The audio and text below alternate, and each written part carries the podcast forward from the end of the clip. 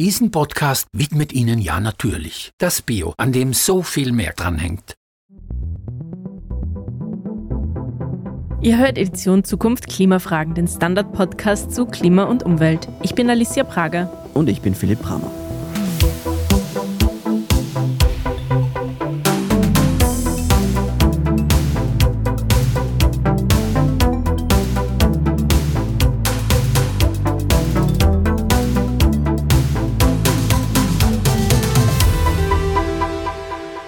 Hitze. Sie ist nicht nur lästig, sie ist auch gefährlich. Lange Zeit haben wir die Effekte von Hitze in Mitteleuropa unterschätzt. Das geht jetzt nicht mehr.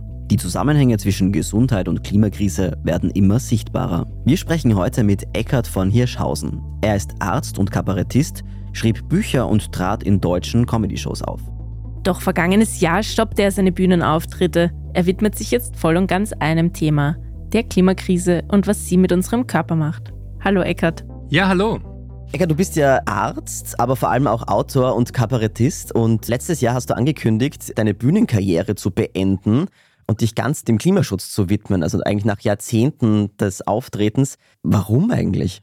Ja, schön, dass du fragst, weil das war kein leichter Schritt. Ich bin 30 Jahre als Bühnenkünstler unterwegs gewesen und wenn ich jetzt zum Theater im Park komme am 1.8., freue ich mich, wenn viele Zuhörerinnen auch von diesem Podcast die Gelegenheit wahrnehmen, es macht mir ja weiter Spaß. Ich habe ja gar nicht die Laune dran verloren. Ich habe aber nur das Gefühl, dass im Moment so viele Dinge dringlicher sind, als die Menschen zum Lachen zu bringen. Und gleichzeitig versuche ich mit meiner Stiftung Gesunde Erde, gesunde Menschen auch die Kommunikation rund um diese Themen Klima, Hitze, wie ernähren wir uns in Zukunft, wie überleben wir dieses Jahrhundert, dass man das eben auch mit Humor verbindet. Und Karl Valentin hat das sehr schön ausgedrückt. Er sagte, wenn es regnet, freue ich mich, denn wenn ich mich nicht freue, regnet es auch. Also Humorlosigkeit wird die Welt auch nicht retten.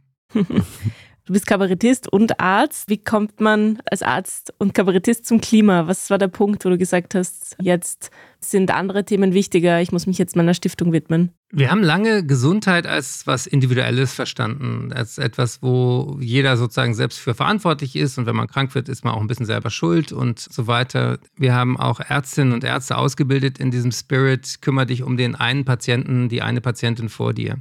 Aber Gesundheit beginnt nicht mit einer Diagnose oder einer Operation oder einer Tablette, sondern Gesundheit beginnt mit fünf existenziellen Dingen, nämlich mit der Luft, die wir einatmen, mit dem Wasser, was wir trinken können, mit den Pflanzen, die wir essen und lecker zubereiten, mit erträglichen Temperaturen, Menschen sind nur bis 42 Grad Körpertemperatur lebensfähig, und mit einem friedlichen Miteinander.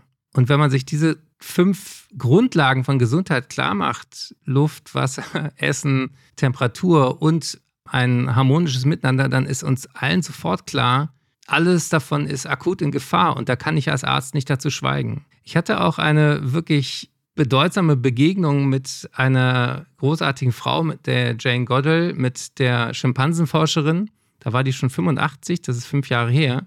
Da hat sie mir mitten im Gespräch eine Frage gestellt, die mir total ins Herz ging. Sie sagte, wenn wir Menschen ständig betonen, dass wir die intelligentesten auf diesem Planeten sind, warum zerstören wir dann unser eigenes Zuhause?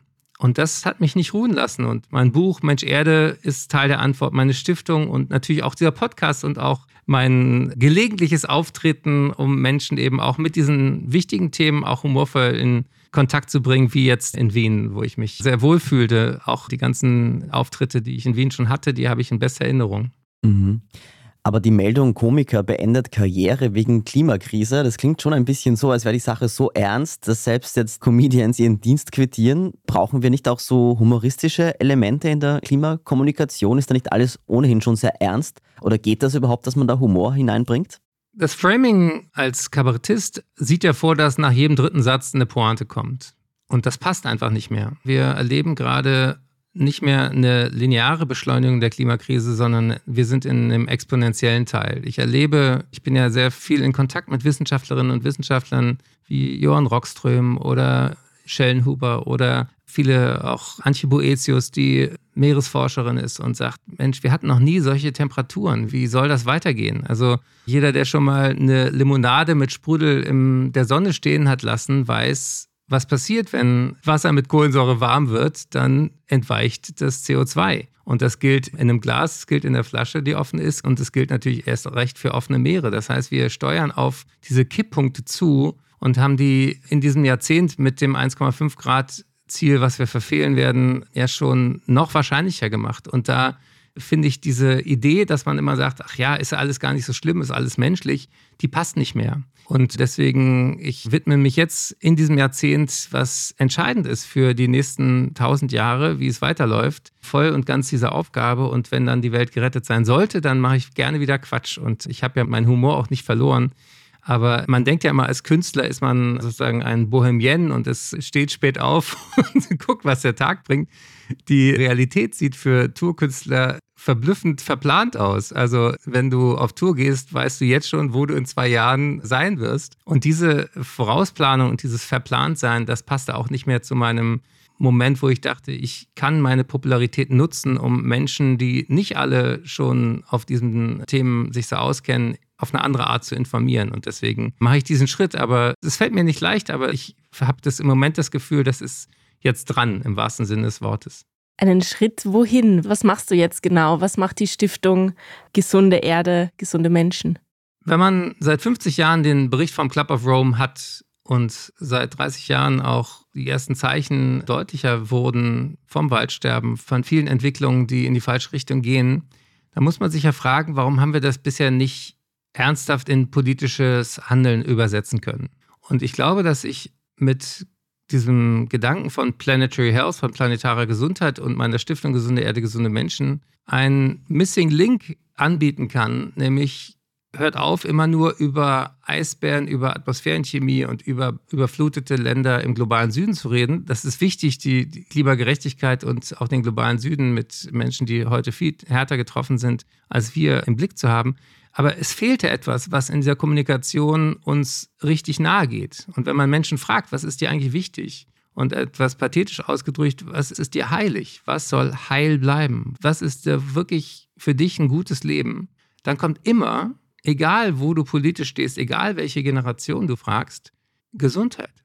Menschen wollen in erster Linie gesund sein. Und dieses Argument fehlte bisher in der ganzen Klimakommunikation. Wir haben über sehr, sehr abstrakte Dinge geredet und immer suggeriert, das ist irgendwann in der Zukunft und das ist irgendwo, aber nicht bei uns. Und ich hatte, ich äh, liebe ja Österreich, meine Tante ist Österreicherin. Ich habe jeden Sommer in meiner Kindheit im Salzkammergut verbracht. Und mir ging ein Moment sehr zu Herzen, wo ein erfahrener Bergführer erzählte, wie sein Kumpel verstorben ist. Der ist abgestürzt beim Bergsteigen. Der war sehr erfahren. Das war jetzt kein leichtsinniger Piefke, der da in Sandalen nicht wusste, was er tat, sondern der ist auf eine Stelle getreten, die weggebrochen ist, wo er schon hundertmal drüber gelaufen war. Und dass Felsen anfangen zu bröckeln, weil durch die Erwärmung der Permafrost sie nicht mehr im Inneren zusammenhält. Das ist für mich so ein ikonisches Zeichen, ja. Man sagt doch nicht umsonst, etwas ist felsenfest, es ist ganz sicher. Und wenn wir jetzt in der Schweiz, in Österreich, überall plötzlich auch durch die Extremwetter Lawinen haben, dass wir Dörfer mit Schlamm und mit Geröll verbuddeln, das muss uns doch wirklich wie ein Wegsignal vorkommen. Und ich verstehe immer weniger Menschen, die so viel Energie aufwenden, da nicht hinzugucken, statt dass wir endlich sagen, lass uns das ernst nehmen und alles tun, was in unserer Kraft steht. Ich habe eine etwas absurde Analogie, vielleicht macht ihr euch die Freude und ihr könnt die auch weiterverwenden. Ich habe das Gefühl, unser Verhalten der Klimakrise gegenüber ist so ein bisschen wie wenn man nachts wach wird mit voller Blase. Das habt ihr sicher auch schon mal erlebt. Mhm. Und dann weißt du genau, was du tun musst. Du weißt auch genau, es wird nicht von alleine besser, es wird nur schlechter. Und dann sind wir aber menschlich so doof, dass wir denken, wenn ich jetzt die Augen ganz fest zumache und mich nochmal auf die Seite lege, dann geht das Problem weg. Und das ist, geht nicht weg. Also das heißt, lasst uns alle kollektiv die Augen aufmachen, die Dinge tun, die anstehen und das Leben genießen. Mhm. Aber was sind denn nun eigentlich die gesundheitlichen Auswirkungen der Klimakrise auf den Körper? Also man könnte jetzt natürlich ganz naiv sagen, naja, 1,5 Grad, 2 Grad mehr in Wien oder Berlin oder sonst wo ist ja jetzt auch egal, weil in Athen und in Bangkok leben ja auch Menschen.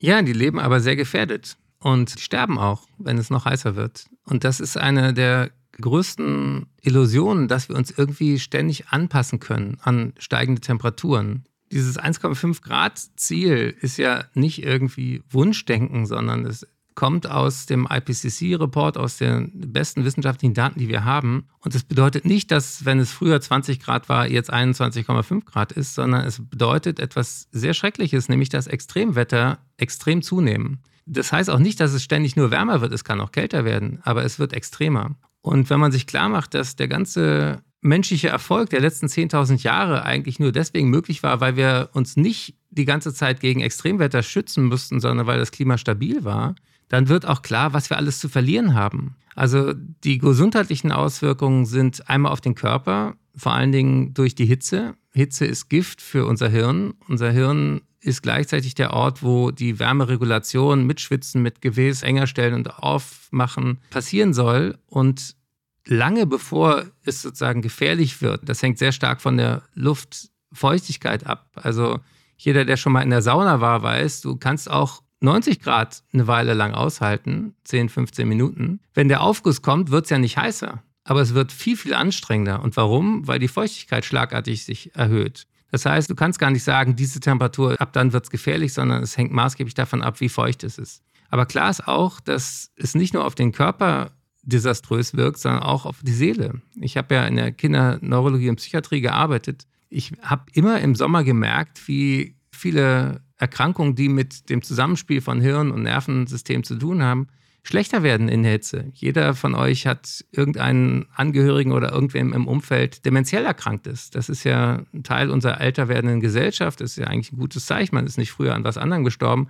Aber ganz, ganz viele Menschen sind gefährdet, gerade mit Vorerkrankungen, mit Demenz, die dann vielleicht auch nicht merken, dass sie zu wenig getrunken haben, die keine Angehörigen direkt im Umfeld haben. Das sind die Menschen, die jetzt gerade in der aktuellen Studie in Nature veröffentlicht.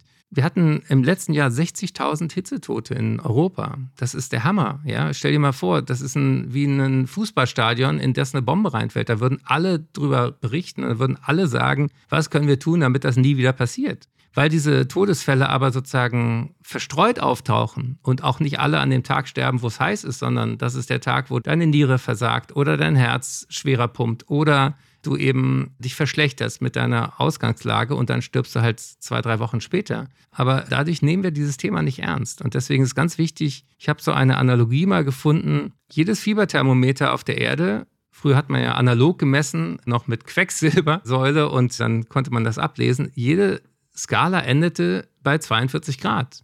Warum? Weil 42 Grad Kerntemperatur sind tödlich für jedes Säugetier und Menschen sind Säugetiere und wir können das da nicht rauskaufen. Und das ist ganz wichtig, dass auch dieses ganze Gefasel von, ja, wenn es noch schlimmer wird, dann erfinden wir irgendwas. Was können wir denn erfinden? Wir können Räume mit Strom kühlen. Wir können überall Klimaanlagen einbauen. Das ist aber Bullshit, weil die Wärme ja nur von einem Ort in den nächsten geschoben wird. Die wird von dem Zimmer auf das Dach sozusagen verlagert. Du kannst die Wärme aber nicht wegzaubern. Und das heißt, dass in Städten, wo extrem viele Klimaanlagen sind, über den Städten dann plötzlich so eine Wärmeglocke entsteht und du unfassbar viel Strom verballerst. Und solange der Strom dreckig ist, ist auch die Klimaanlage dreckig und, und, und. Das heißt also, diese Idee, dass uns Technik da rausretten wird, ist totaler Unsinn. Und das ist wichtig, dass man sich, natürlich brauchen wir erneuerbare Energien, da ist Technik wunderbar. Aber die haben wir ja, diese Techniken. Wenn wir die einsetzen, inklusive Dächer begrünen und auch für Innenstädte ist es zum Beispiel gut, wenn man die Kombination von Begrünung auch mit Solar kombiniert. Ja, das geht auch. Und dass man viele Flächen hat, wo Bäume stehen, wo Wasser gespeichert wird, wenn es regnet, dass es langsam verdunsten kann. Diese Idee von Schwammstadt.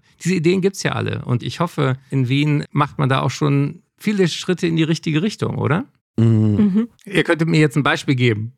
Gebt mir Hoffnung. Naja, ich glaube, es bleibt schon noch sehr viel zu tun in Wien. Auch in Wien, ja. Wir sehen Hitzewellen, wir sehen all diese Auswirkungen. Trotzdem sind auf Zeitungscovern, wenn es um Hitzewellen geht, noch immer Schwimmbäder abgedruckt und Leute, die fröhlich im Freibad planschen. Und Eisschlecken, genau. Und Eisschlecken. Warum kommt diese Message nicht an? Also es ist ein irrsinnig heißer Sommer wieder. Man müsste denken, dass jetzt wieder mehr Mobilisierung in Richtung, okay, wir müssen jetzt was gegen die Klimakrise tun, kommt, die scheint aber derzeit auszubleiben. Warum?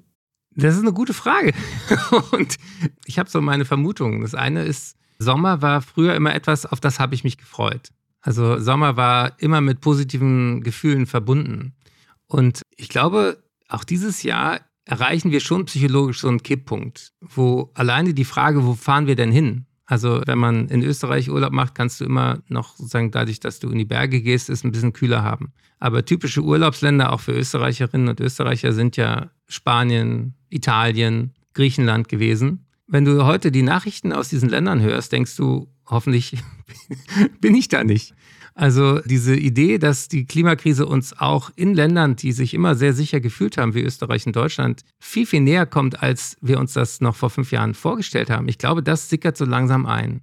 Das Zweite ist, dieses Problem in Anführungsstrichen ist nicht einfach wegzukriegen. Also Stromerzeugung kann man relativ banal verändern. Und das ist dringend notwendig, dass wir das viel schneller tun, dass wir aufhören, weiter Emissionen zu verballern. Wir verbrauchen im Moment weltweit ungefähr an einem Tag so viel fossile Energie, wie Mutter Erde in tausend Jahren gebildet hat. Und da muss man nicht Klimawissenschaften studiert haben, um zu verstehen, das geht nicht lange gut. Also diese komplette aus dem Gleichgewicht kippen von dem, was wir aus dem Boden holen und in die Atmosphäre sagen, wie eine Müllhalde verdampfen, das ist eigentlich total offensichtlich. Aber jemand hat mal gesagt, wäre CO2 grün und würde stinken, wir hätten uns längst um das Problem gekümmert.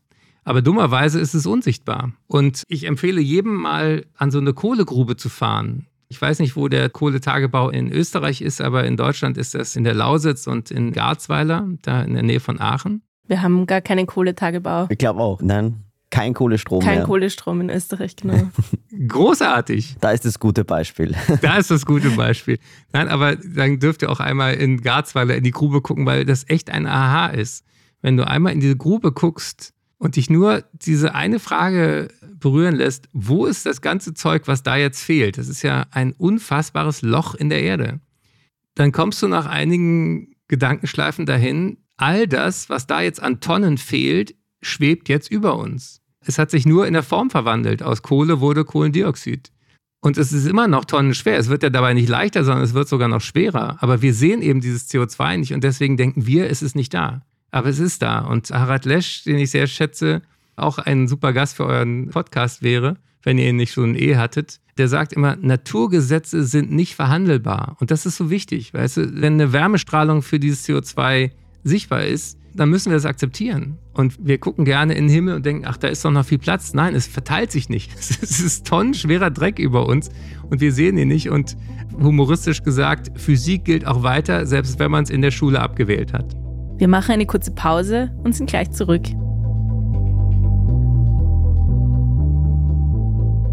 Bleibt dran. Diesen Podcast-Beitrag widmet Ihnen ja natürlich. Halt! Was? Das ist nicht unser einziger Beitrag zum Klimaschutz, Bauer. Na, eh nicht, Schweinderl, aber das sagt man so, wenn man sich an einer Sendung dranhängt. Aber an unserem Klimaschutz hängt ja noch viel mehr dran. Ja, eh. der gesunde Boden, Ja. der so viel CO2 speichert Ja. und unser bioregionales Gemüse vorhat nicht weit. Ja. ja, es hängt alles dran. Ja, natürlich. Das Bio, an dem so viel mehr Klimaschutz dranhängt, gibt's nur bei Billa, Billa Plus, Adek und Sotolette.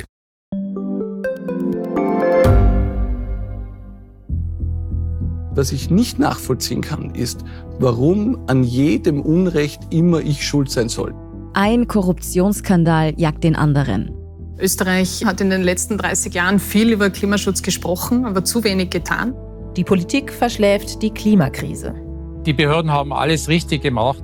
Fehler vergisst man, statt daraus zu lernen. So sind wir nicht. So ist Österreich einfach nicht. Aber wie ist Österreich dann? Das wollen wir bei Inside Austria herausfinden. Wir blicken auf die großen österreichischen Skandale. Von Ibiza bis Ischgl. Wir wollen wissen, wer dafür in der Politik die Verantwortung trägt. Und wir schauen genau hin, wo Österreich über seine Grenzen hinaus mitmischt. Vom Wirecard-Skandal bis zum Ukraine-Krieg. Das ist Inside Austria von Standard Und Spiegel. Jeden Samstag eine neue Folge, überall, wo es Podcasts gibt.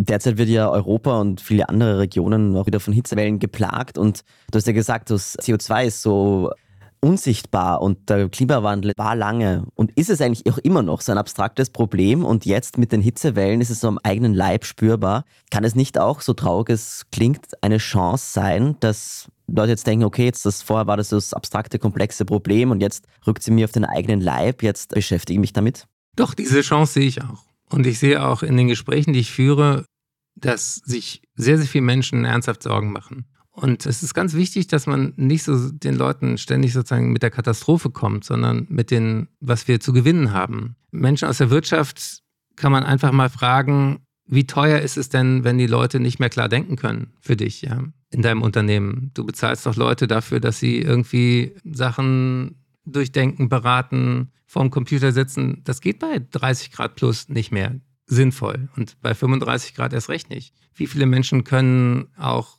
gar nicht mehr ihren Job versehen, wenn es so heiß ist, ja, von den Dachdeckern über alle Menschen in der Landwirtschaft, über Polizisten und Feuerwehrleute, die auch die ganze Zeit sozusagen draußen im Dienst sein müssen bis hin zu eben Krankenpflegekräften, die, die in den Krankenhäusern auch keine Kühlmöglichkeiten haben. Also das Problem kommt uns näher, als uns lieb sein kann. Und gleichzeitig ist es wichtig zu sagen, was können wir denn alles gewinnen? Also wenn wir Städte so bauen, dass man da auch bei Hitze gut drin leben kann, das ist doch kein Verlust. Dann müssen wir jetzt investieren, ja. Aber es kostet uns viel mehr, wenn wir jetzt nichts tun. Also eine gute Frage ist immer, wenn man über die Kosten von Klimaschutz redet, zu fragen, was kostet es uns, wenn wir weitermachen wie bisher? Und das wird einfach unfassbar viel teurer. Und das ist ja auch ein Dilemma, was ich als Arzt schon lange kenne, nämlich dass für das Verhindern von Krankheiten man schwer Geld und Motivation bekommt. Man kriegt dann, wenn jemand schon schwer krank ist, dann machen wir maximale Medizin. Aber viel sinnvoller wäre es natürlich, Herzinfarkt, Schlaganfall zu verhindern. Und um ein ganz konkretes Beispiel zu nennen,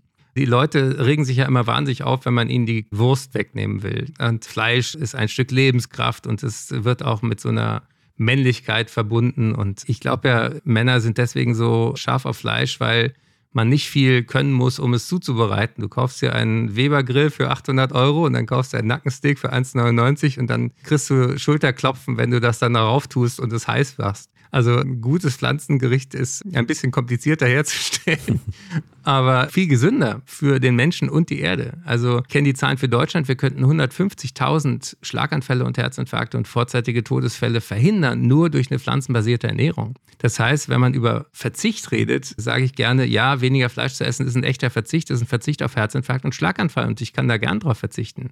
Das heißt, wir müssen viel stärker in der Kommunikation über all die positiven Dinge reden, die wir gewinnen können.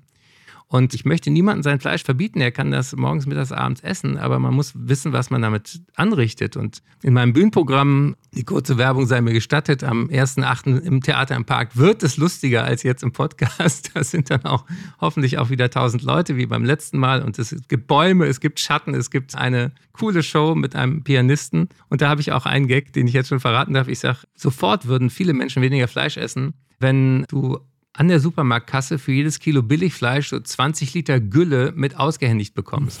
Das ist ungefähr das, was dafür entstanden ist. Und dann sagt die Kassiererin, so, das haben Sie miterzeugt, das müssen Sie jetzt mit nach Hause nehmen. Die Böden können es nicht mehr aufnehmen, das Grundwasser ist schon voller Nitrat, es stinkt zum Himmel. Schauen Sie mal, wo Sie zu Hause einen Platz dafür haben. Brauchen Sie einen Deckel oder geht das so mit? Viel Spaß beim Grillen. Also ich glaube, man kann wirklich A mit Humor und B mit guter Ordnungspolitik eine Menge leisten. Mhm. Mhm. Ein weiteres Thema, an das ich sofort denke, wenn ich höre, Gesundheit und Klima sind neue Krankheiten, die sich ausbreiten. Wie schaust du auf dieses Problem? Gerade mit Corona war das viel thematisiert, mit, mit anderen neuen Krankheiten, die wir bis jetzt nicht kannten. Wie beschäftigst du dich mit diesem Problem? Das ist auch Teil der Themen, mit denen ich mich bei Gesunde Erde, gesunde Menschen beschäftige, weil wir die Corona-Zeit ja, erstens haben wir immer noch ganz viele Menschen mit Long-Covid und Post-Vac gibt es auch. Darüber habe ich auch eine Dokumentation in der ARD-Mediathek, wenn das interessiert. Also diese Idee, wir haben das jetzt alles hinter uns gelassen, ist, ist für viele hunderttausend Menschen nicht wahr. Also deswegen sollten wir uns alle darüber Gedanken machen, was können wir tun, damit die nächsten Viren nicht uns noch viel härter erwischen. Also das SARS-CoV-2-Virus war im Verhältnis noch relativ harmlos. Es gibt Ebola, es gibt sehr, sehr viele andere Zoonosen bis hin zu HIV, die uns ja auch viele, viele Tote und Leid beschieden haben. Und immer ist die Mechanik die gleiche, nämlich Viren, die aus dem Tierreich auf den Menschen übertragen werden, entfalten bei uns dann ihre Wirkung. Und der Schlüssel dahin ist sehr einfach, nämlich lass die Tiere in Ruhe. Hör auf, Wildtierhandel zu betreiben und zuzulassen in dieser Welt. Gib den Tieren Rückzugsorte. Mach sie nicht krank, dann machen sie uns nicht krank. Das heißt also, diese Verbindung zwischen der Klimakrise und dem Artensterben ist ja die Pandemie. Das heißt also, viele Tiere sind bedroht durch zum Beispiel auch durch Wassermangel. Die finden, früher waren die Wilderer die schlimmsten Feinde von den Tieren in Afrika. Heute kommt dazu noch, dass sie diese armen Elefanten dann haben im Gedächtnis gespeichert, wenn du da 100 Kilometer hinläufst, da findest du Wasser und dann ist da nichts mehr. Also das hat ganz viele tragische Seiten. Und für uns Menschen bedeutet das, dass wir uns an das halten, was wir auch im Montreal-Abkommen zur Artenvielfalt beschlossen haben, nämlich wirklich ein Drittel des Landes und ein Drittel der Meere einfach in Ruhe zu lassen. Und das wäre total wichtig, dass wir sozusagen ein Reservoir an Artenvielfalt kultivieren. Das ist der größte Schatz, den wir haben, damit, wenn wir zum Ende dieses Jahrhunderts dann sinkende Bevölkerungszahlen haben und hoffentlich sozusagen die Kurve noch gekriegt haben, dass wir dann auch Gebiete haben, aus denen heraus die Regeneration überhaupt stattfinden kann. Weil ich glaube, eine der Kernpunkte, an denen wir uns als Menschen so schwer tun, ist dieser Gedanke von Irreversibilität, von nicht wieder umkehrbar. Wir haben als kleine Kinder gelernt, wenn du Scheiße gebaut hast, dann musst du ein gucken und, und, und äh, es bereuen und dann wird es wieder gut, ja. Und wir sind auf eine Art kindlich davon ausgegangen, dass auch wenn wir eine Menge Scheiße machen, das irgendwie sich wieder einpendelt. Und dieser Gedanke, dass das nicht so ist, dass Dinge nicht mehr wiederkommen, dass Dinge für immer im Arsch sind, das müssen wir zulassen. Weil wenn wir uns da nicht mit beschäftigen, dann verstehen wir diese Krise nicht. Und eine Art, die einmal ausgestorben ist, die kommt nicht mehr wieder. Und ich, ich, benutze gerne ein Zitat von einer Tierärztin, die sich sehr viel mit One Health und Planetary Health beschäftigt. Die sagt, wenn die Klimakrise das Fieber von Mutter Erde ist, dann ist das Artensterben ihre Demenz. Demenz ist ja der Verlust von Wissen, von Synapsen sozusagen im Hirn. Und ich stelle mir die Artenvielfalt eben ganz konkret vor wie so ein Netzwerk, ein Netz, was uns trägt. Überleg mal, alles, was du im Supermarkt kaufen kannst, ist nicht im Supermarkt gewachsen. Und ganz viel von dem, was wir selbstverständlich da immer vorfinden, ist überhaupt nicht selbstverständlich. Es ist entstanden, weil wir fruchtbare Böden haben und weil wir zum Beispiel Insekten haben, die Obst und Gemüse befruchten. Wenn die Insekten weg sind, sind nicht nur die Vögel weg, sondern auch alles, was du bei einem guten Frühstück liebst, ja. Also wenn man diese Verbindung macht, dann wird aus diesem abstrakten Thema plötzlich was Konkretes. Und Demenz ist eben der Verlust an Weisheit in jeder Art, die es gibt, von der, der Mücke über die Kröte bis hin zum Elefanten, steckt ja Millionen Jahre Tüftelei der Natur drin. Ja, da steckt so viel Know-how über, wie geht Überleben auf diesem Planeten drin. Und auch in der Medizin haben wir unfassbar viele Medikamente, die alle aus der Natur kommen. Auch bis hin zu Krebsmitteln, ja. Das heißt, auch aus egoistischstem Interesse von uns Menschen muss es ein Ziel sein, Artenvielfalt zu erhalten. Und so versuche ich dann immer zu sagen, wir machen das nicht für die Kröte, sondern wir machen das für uns. Mhm. Es machen sich ja immer mehr Leute auch Gedanken, auch in den letzten Jahren. Und das kann teilweise auch jetzt dazu führen, also wenn man da auch so zuhört, was du so sagst, dass es so eine richtige Klimaangst auslöst. Also dass es auch nicht nur körperliche Auswirkungen hat, sondern auch so psychische Auswirkungen. Glaubst du, ist das sinnvoll oder kann man damit arbeiten oder muss man da auch ein bisschen aufpassen? Naja, es ist ganz schön schwierig, weil die Forscherinnen und Forscher, die sich so seit 30 Jahren mit diesen Phänomenen beschäftigt haben, haben immer vorgehalten bekommen, ihr seid doch irgendwie alle hysterisch und ihr malt den Teufel an die Wand und so schlimm wird es nicht kommen. Und jetzt sehen wir, die hatten recht. Ja, also all das, was wir heute in diesem Sommer erleben, ist ja eine Katastrophe mit Vorankündigung. Es kann ja keiner sagen, dass es an Studien, an Vorhersagen gefehlt hat. Und deswegen glaube ich, braucht es zwei Dinge. Das eine ist einen Blick für die realistische Bedrohung und dann aber auch der Fokus auf, wo sind die Lösungen, was können wir tun. Aber als Arzt habe ich gelernt, erstmal die Diagnose stellen und dann über die Therapiemaßnahmen reden. Und wenn man, wie gerade in Deutschland in den letzten Wochen und Monaten zu beobachten, man über Therapiemaßnahmen wie zum Beispiel den Austausch von fossiler Heizung, nachhaltige Heizung redet, ohne dass den Leuten klar ist, wie groß das Problem ist, dann verpulvert sozusagen diese ganze gute Idee in politischem Wirrwarr und dann ist den Leuten nicht klar, ich mache das nicht, weil Herr Habeck jetzt irgendwie eine wirre Idee hat, sondern weil es notwendig ist. Ja, und das, denke ich, ist der große Fehler in der Politik, dass man nicht klar genug sagt, Leute, wir sind im Arsch, wenn wir weiter so machen wie bisher. Und es geht nicht um Ideologie, sondern es ist Wissenschaft. Und es geht auch nicht um nice to have, sondern das ist existenziell. Und klar wird man dann von gerade rechtspolitisch, populistisch aktiven Leuten im Netz gehasst dafür. Man kriegt irgendwie vorgehalten, man macht Panik und ich wünschte, es wäre übertrieben. Aber Ich meine, die Fakten liegen auf dem Tisch und jeder kann es spüren. Und deswegen glaube ich auch, ist es ganz wichtig, wie du auch sagst, wir können nicht warten, bis der Letzte das kapiert hat. Also das muss auch nicht sein. Es gibt solche Erfahrungen aus anderen sozialen Veränderungsprozessen, dass es reicht, wenn es sozusagen einen Aha-Moment gibt, hinter das man auch nicht mehr zurück kann. Also nimm das Beispiel Abschaffung der Sklaverei. Das am Anfang dachten auch alle, die davon profitiert haben, das ist mehr oder minder ein gottgegebenes Naturrecht oder so, dass eine Art besser ist als die andere. Dann gibt es eine kleine Gruppe, die das anzweifelt. Dann breitet sich dieser Zweifel aus und irgendwann kommt dieser Kipppunkt im Sozialen, und im Nachhinein denkst du, wie konnten wir eigentlich so lange das für okay halten? Und ich glaube, wir sind genau an so einem Kipppunkt. Und es gibt eine tolle Forscherin, die war früher am Potsdam Institut für Klimafolgeforschung, jetzt ist sie in Graz aktiv, die heißt Ilona Otto. Die untersucht genau solche sozialen Kipppunkte. Und mit der habe ich mich auch darüber unterhalten. Oder beim Frauenwahlrecht, ja. Also Heute würde auch keiner mehr sagen, dass es okay war, dass Frauen nicht wählen durften. Ja, und trotzdem, glaube ich, braucht es jetzt ganz, ganz viel Überzeugungsarbeit eben auch in konservativen Kreisen, auch bei den Kirchen, auch bei jedem. Wir haben ja keine Zeit mehr, neue sozusagen Organisationsformen aufzubauen. Jede Organisation, die es gibt, kann sich entweder jetzt mit diesem Thema identifizieren und sagen, unser Job ist auch, das Überleben zu sichern von den Pfadfindern bis hin zum Roten Kreuz und auch jedem Heimatverein. Also wir verlieren unsere Heimat, wenn wir weitermachen wie bisher. Also es ist kein Thema, was irgendwie links und grün ist, sondern es ist unser aller Thema. Und deswegen finde ich das so wichtig zu sagen, jede Generation ist betroffen. Und dieser Gedanke, ja, die nächste Generation wird es mal besser machen, der ist falsch, weil die Entscheidungen fallen jetzt. Und jetzt sind die Menschen zwischen 30 und 60 an den entscheidenden Positionen. Und deswegen rede ich auch mit denen. Mhm. Punkt Kommunikation. Du schreibst in deinem Buch, Ärztinnen, Sanitäterinnen, Pflegerinnen sind die Berufsgruppen mit dem höchsten Vertrauen.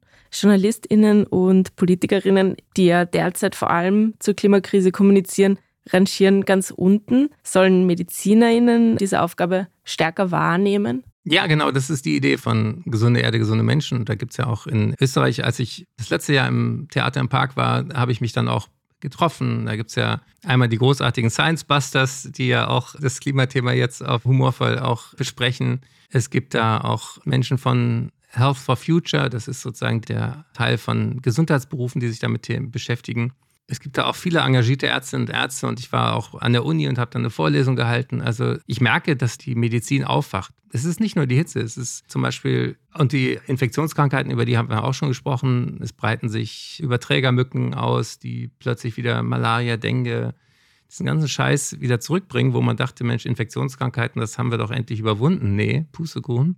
Was auch kaum bekannt ist, ist, wie Allergien zunehmen. Also es gibt dadurch, dass es so invasive Arten gibt, zum Beispiel Ambrosia, Pflanzen breiten sich sehr aus, Eichenprozessionsspinner, aber auch normale Pollen werden aggressiver durch Hitze.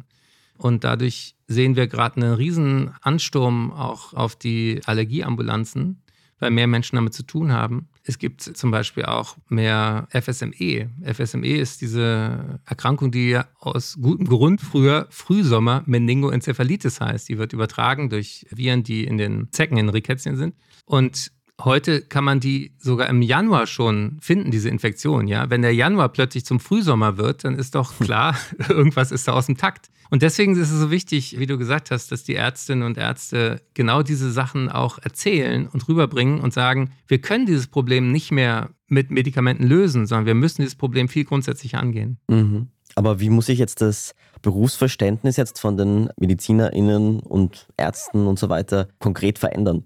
Man kann auch in jedes Arzt-Patientengespräch diese Themen mit einbringen. Also wenn du jemand hast, der ist übergewichtig und dem versuchst du seinem Lebensstil beizubringen, ernähr dich gesünder und beweg dich mehr. Ja, das ist ja das A und O. Dann kannst du gleichzeitig sagen, übrigens, wenn du mit dem Fahrrad fährst, geht es nicht nur dir besser, sondern auch allen anderen. Wenn du dich pflanzenbasiert ernährst, geht es nicht nur dir besser, sondern auch allen anderen. Und das ist eine zusätzliche Motivation. Das heißt also, im 1 zu 1 kann man diese Themen einbauen, als auch natürlich in der Frage, was bedeutet das für die Rettungsdienste? Wie müssen wir Krankenhäuser so bauen, dass sie bei Hitze überhaupt noch funktionsfähig sind? Ja? Wie müssen wir Altenheime bauen, damit die, wie in Frankreich inzwischen gesetzlich vorgeschriebenen, kühlen Raum im Keller haben und, und, und? Wie bauen wir nach vorne raus aus Holz und nicht mehr aus Stahlbeton, weil Holz sich nicht so aufheizt und mit Begrünung, mit Verschattung, mit Wind, der da durchgeht? Diese Ideen gibt es ja alle. Und deswegen ist es so wichtig, dass die Ärzteschaft da auch eine öffentliche Rolle nimmt. Und ich habe ein Satz, der für mich auch so ein Aha war. Es ist schwer, die Welt ehrenamtlich zu retten, wenn andere sie hauptberuflich zerstören. Mhm. Und das meine ich im vollen Ernst. Je länger ich mich mit diesen Themen beschäftige, desto mehr frage ich mich, wer hat eigentlich ein Interesse daran, dass es weitergeht so wie bisher? Und da muss man sich klar eingestehen, es gibt sehr mächtige Lobbygruppen, die genau das durchziehen. Von der Mineralölindustrie über eben Kohle und auch über Unternehmen, auch die Autoindustrie, die haben massiv sozusagen diese Veränderungen, die eigentlich notwendig und sinnvoll sind, verhindert. Und ich glaube, dass im Nachhinein auch das wirklich, es gibt auch Studien, auch in Science veröffentlicht, wie Exxon zum Beispiel wusste, was passiert und das aktiv sozusagen Zweifel gestreut hat in der Öffentlichkeit, damit das nicht rauskommt, was sie wissen über die Klimakrise. Ja, also das ist ein Verbrechen an der Menschheit. Ich kann das nicht anders bezeichnen. Mhm. Dein Buch hat den Titel Mensch, Erde, wir könnten es so schön haben. Zum Abschluss, wie könnte diese schöne mögliche Welt aussehen?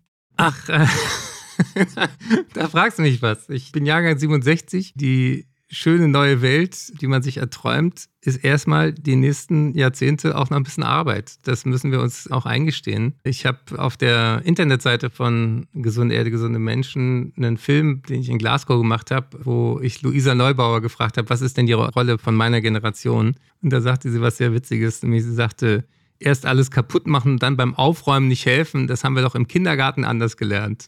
Und deswegen finde ich das wichtig, dass auch meine Generation der Menschen, die werden auch gerne als Boomer oder alte weiße Männer bezeichnet, ihren Teil tun. Damit wir wieder einen Wozu haben. Diese Welt, von der wir uns gerade verabschieden, war ja schon ziemlich schön. Also das, was uns zerstört, ist ja dieser Gedanke, wir müssten ständig weiter konsumieren, wir müssten ständig weiter um die Welt jetten und immer weniger Zeit haben, obwohl wir so viel Zeit haben wie keine Generation vor uns. Also diese ganzen Paradoxien sind ja eigentlich himmelschreiend komisch. Und deswegen glaube ich, ist es ganz wichtig, sich darüber zu unterhalten, was ist denn ein gutes Leben für dich? Was ist denn ein Leben, was glücklich macht? Und da komme ich wieder zurück zum Anfang. Das ist ein Leben, wo ich saubere Luft atme, wo ich genug Wasser habe, ohne mir Sorgen zu machen, dass ich auch in den See springen kann, ohne dass ich da denke, welche Infektionen hole ich mir da mhm. gerade. dass ich was Leckeres zu essen habe und die Menschen, die das ermöglichen, auch gut davon leben können und selber auch nicht krank werden durch die Art der Landwirtschaft. Ich wünsche mir eine Welt, die kühler ist als die Welt im Moment. Und ich wünsche mir auch eine Welt, die sich nicht und das hat auch viel mit fossiler Energiestruktur zu tun, sich die Köpfe einhaut. Also diese Kriege werden ja massiv dadurch sagen auch befeuert, dass es um despotische Länder geht, die, weil sie nun mal fucking Öl haben, wir mit Milliarden finanzieren. Also deswegen ist die Welt, von der ich träume, eben eine, wo erneuerbare Energien auch zu einer friedlicheren Welt und einer demokratischeren Welt führen. Eckert, vielen Dank fürs Gespräch. Danke. Danke für das Gespräch, es hat mir viel Freude gemacht. Danke für euer Engagement und bringt weiterhin gute Ideen in die Standardwelt. Wenn euch der Podcast gefällt, dann bewertet uns doch auf eurer Podcast-Plattform. Für Rückmeldungen, Anregungen und Kritik schreibt uns bitte an podcast.derstandard.at. Und wenn ihr uns unterstützen wollt, dann könnt ihr das natürlich sehr gerne mit einem Standard-Abo tun oder indem ihr Standard-Supporter werdet. Mehr dazu auf abo.derstandard.at. Wir sind Alicia Prager und Philipp Bramer. Diese Folge wurde produziert von Christoph Grubitz. Die nächste Folge Klimafragen erscheint in zwei Wochen. Für heute bedanken wir uns fürs Zuhören. Bis bald.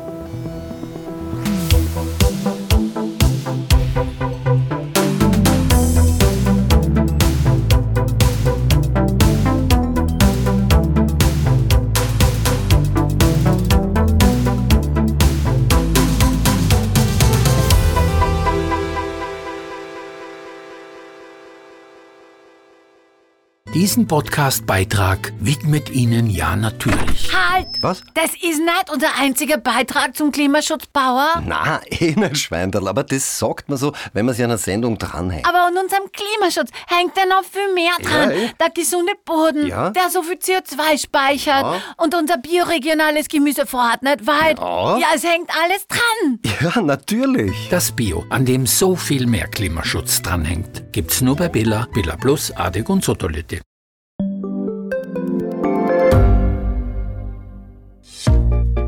Was unternimmt Österreich eigentlich gegen den Klimawandel? Wie viel betrogen und bestochen wird im Profisport? Und wieso verdienen Frauen immer noch weniger Geld als Männer? Ich bin Margit Ehrenhöfer. Ich bin Tobias Holub. Wir stellen die brennenden Fragen unserer Zeit. Und die Standardredaktion liefert Antworten.